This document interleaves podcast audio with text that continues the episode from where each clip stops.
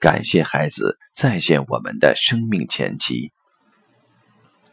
人在娘胎时就会感受到情绪，但长大后对事物的记忆则很少能早过三四岁。三四岁前是人生记忆的空白，就因如此，这时的小孩对大人乃具有特别的吸引力。生命中有许多记忆的空白，但没有哪段像三四岁前那般神奇。第一句话是怎么开始说的？是怎么开始去领会词语的意义的？一般父母爱子心切，可能只注意到了他会了，但真想起来可神奇的很。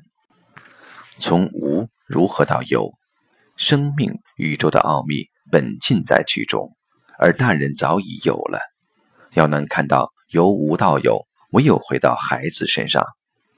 坦白说，横眉冷对千夫指的人，竟可俯首甘为孺子牛，其实也不只因于直接的亲情，而是在这近身经验中看到了生命的不可思议。因这不可思议，那傲慢的心消融了，所以我们乃常看到欲使自视甚高者，在自己孩子前反而愈柔软。能有这样的感受。近身接触是一个原因，孩子与自己雷同是个原因，而在此，因孩子一定程度上是自己的再制，在那由无到有的生命奥妙外，他更有补足自己生命前期空白的意义。三代同堂时，爷爷奶奶或者要被处罚的孙子，常告诉儿子：“你以前也是这样。”这是大家再熟悉不过的场景，而这时的大人。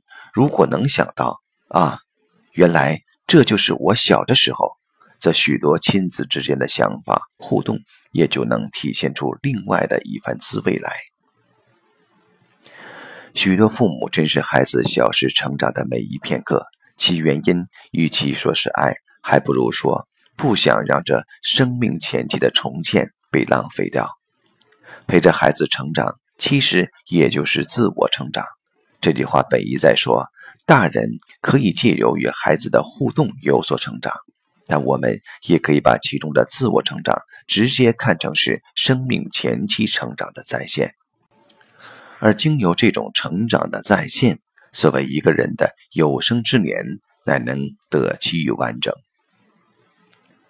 对孩子的存在，大人所最该感激的，也许就是这一点：孩子天真。家里的宠物也天真，坦白说，这点有时还只是量的分别，但生命前期的再现绝对是唯一的。再次，我们哪里是养孩子，是孩子让我们有机会看到自己的过去。除了感激，我们还能做些什么？现代社会里，人格独立被一定程度地标举。因此，小孩再也不像从前一样可以天经地义地被视为是自己拥有的东西。对许多人来说，或许还不完全能够适应这点。